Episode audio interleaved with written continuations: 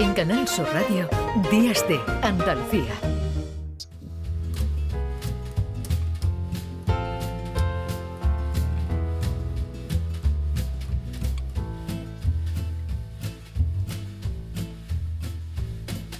La tarde consumió su luego fatuo.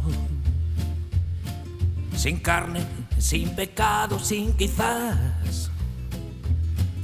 La noche se agavilla como un ave a punto de emigrar. Y el mundo es un hervor de caracolas, ayunas de pimienta, risa y sal. Y el sol es una lágrima en un ojo que no sabe llorar.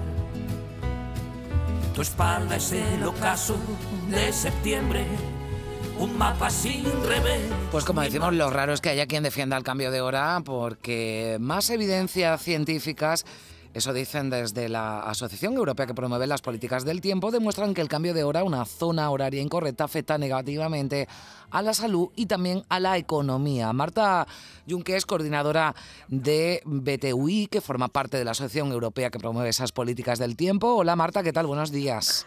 Hola, buenos días, Carmen. Bueno, empieza igual contigo, Marta. ¿Por qué es malo a tu juicio el cambio de hora? Bueno, básicamente hay tres motivos. Uno, porque desde un punto de vista salud uh, nos hace estar más cansados cada vez que tenemos un cambio de hora, ¿no? Veremos mañana cómo todos nos levantamos un poco distorsionados y cansados y esto nos demuestra que el fin de semana que hay cambio de hora, tanto que sea de ahora como de aquí seis meses, hay más accidentes y más ataques en el corazón. También porque tiene consecuencias económicas, que la gente andemos más cansada, al final también acaba haciendo que el país seamos menos productivos ¿no? y menos productivos a la hora de trabajar. Y por último, la última razón es porque inicialmente en los años 70 se hizo este cambio de hora pensando que uh, esto ahorraría energía en un momento uh, que había la crisis del petróleo. Pero ahora mismo, con el modelo que tenemos, con tantos ordenadores, pantallas, etcétera, los estudios nos demuestran que no hay este ahorro energético. Incluso algunos muestran como realmente con el cambio de hora estamos gastando más energía. Y con la mm. crisis energética que tenemos, solo nos falta esto. Bueno, pues eh, eh, incluso, ¿no? Eh, uno de los motivos por lo que se realiza ese cambio de hora, nos dicen Marta, ya no tendría, ya no tendría sentido, porque efectivamente, ¿no? Se, se gasta ¿no? más energía cuando se produce ese cambio de hora. y nos decía el profesor Martín Olaya que, que estamos en la zona horaria que no corresponde, pero nos, no estáis de acuerdo, estamos, decís desde vuestra asociación, en la, en la zona horaria equivocada. ¿En cuál deberíamos quedarnos? Mira, el, planeta nos dividimos en 24 franjas horarias, ¿vale?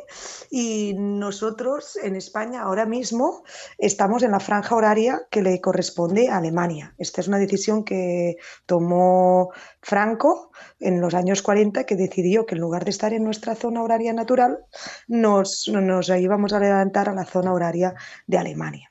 Y por lo tanto lo que defendemos desde la asociación, que es lo que tienen la mayoría de países del mundo, es estar en la zona horaria que nos toca, con el meridiano que nos toca, que sería la zona horaria desde Londres, uh, Canarias. Eh, llevamos eh, tiempo ya, eh, Marta, hablando del fin ¿no? de estos cambios horarios. Ya parece que 2026 es la fecha, pero yo ya no sé qué, qué pensar ni qué pensáis vosotros. No, la verdad, yo me gusta ser muy sincera y aunque me gustaría que este fuera el último cambio de horario, no lo vemos como algo que vaya a pasar rápidamente ni incluso en 2026. ¿Qué necesitamos para que haya un cambio de horario? El consenso científico ya existe en general. El consenso social también, lo decías al empezar, ¿no? Casi a nadie le gusta el cambio de horario. Entonces, lo que necesitamos es un consenso político. Aquí se tienen que poner de acuerdo los diferentes Estados miembros de la Unión Europea, porque la Comisión Europea ha pedido que sea, esto sea una decisión coordinada entre los diferentes miembros de la Unión Europea, y la verdad que esta decisión la tenían que tomar en 2021 pero con la pandemia y así justificaron que no podían tomarla y a día de hoy no hay fecha para tomar esta decisión. Y hasta que no se tome la decisión, pues después se tardarán dos, tres años en implementarla para dar tiempo a la gente a adaptarse y por lo tanto nosotros creemos que hay, nos, nos gusta poco, ¿eh? pero que hay cambio horario para, para rato. Bueno, pues no parece que de momento vayamos a cambiar la situación, seguiremos con ese cambio horario que se produce ahora en este eh, último domingo del mes de marzo y ya con este horario estaremos eh, si no me equivoco, hasta el último domingo ¿no? de octubre, ¿no? que es cuando llega el siguiente cambio y me temo que volveremos a abordar este asunto también en octubre. ¿Hay alguno que sea peor que el otro o los dos eh, que nos contabas, hablabas de esos eh, incidentes, ¿no? de, de, ese aumento de infartos o de accidentes? ¿Hay algún cambio que sea peor que el otro? Aunque este digamos que es el bueno, ¿no? El bueno por, bueno, por esos días ¿no? que son más largos, estamos en una estación más agradable, ¿no? que es en la primavera. ¿Hay alguno que nos perjudique más que el otro, Marta?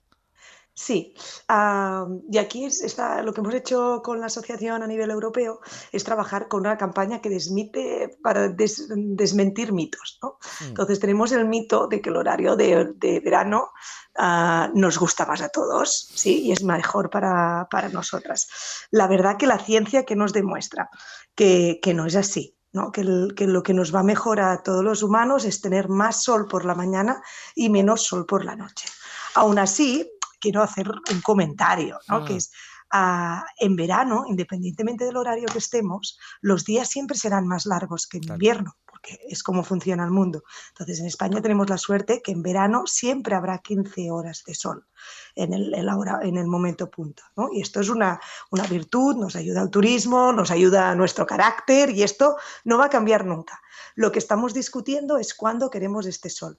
Si lo queremos más por la mañana o lo queremos estas noches tan largas que a veces no son las 10 de la noche y aún tenemos sol por, la, por la calle. ¿Y esto qué hace especialmente? A las personas como niños, niñas, personas mayores que por su, por su ciclo vital necesitan ir a dormir más pronto, al ver tanta luz a las 8 de la noche, les haces que les sea imposible ir a la cama. Les cuesta mucho más, ¿no? Y en un país como España, que somos de los países que menos dormimos comparado con los socios europeos, y esto contribuye a que después también pues estemos más cansados, cojamos más bajas, pues sería importante que aprovecháramos más el sol de las primeras horas del día y que la noche, en lugar de ponerse el sol a las 10, se poniera a las 9. Tampoco mm. no estamos haciendo un cambio radical.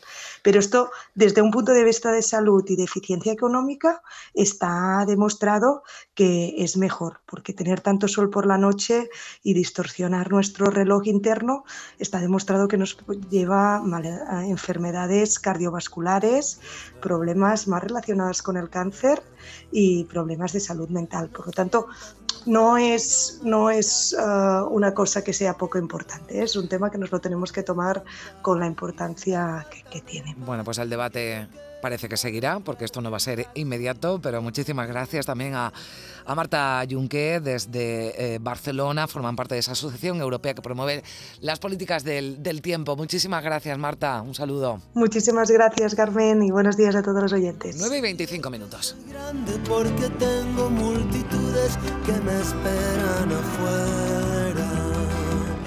Y si te faltó ternura o la vida te hizo dura, quiero que me perdones. No tengo los pies en la tierra, me perdí la realidad. Me olvidé de los amigos, me olvidé de los demás. Reconozco haber perdido sintonía alguna vez, pero no te dejé de querer Sigo siendo un varón tierno que quiere seguir de pie, pero te espero. No son horas de reírse, no son horas de olvidar. Hiciste lo que quisiste de verdad, no sientas ni un segundo más de lástima por mí, que me voy a levantar y si te falta una imagen, quiero que me recuerdes así, con el viento en las velas. Y si te falta una imagen, quiero que me recuerdes así, con el viento en las velas. te dicen que duermo de día.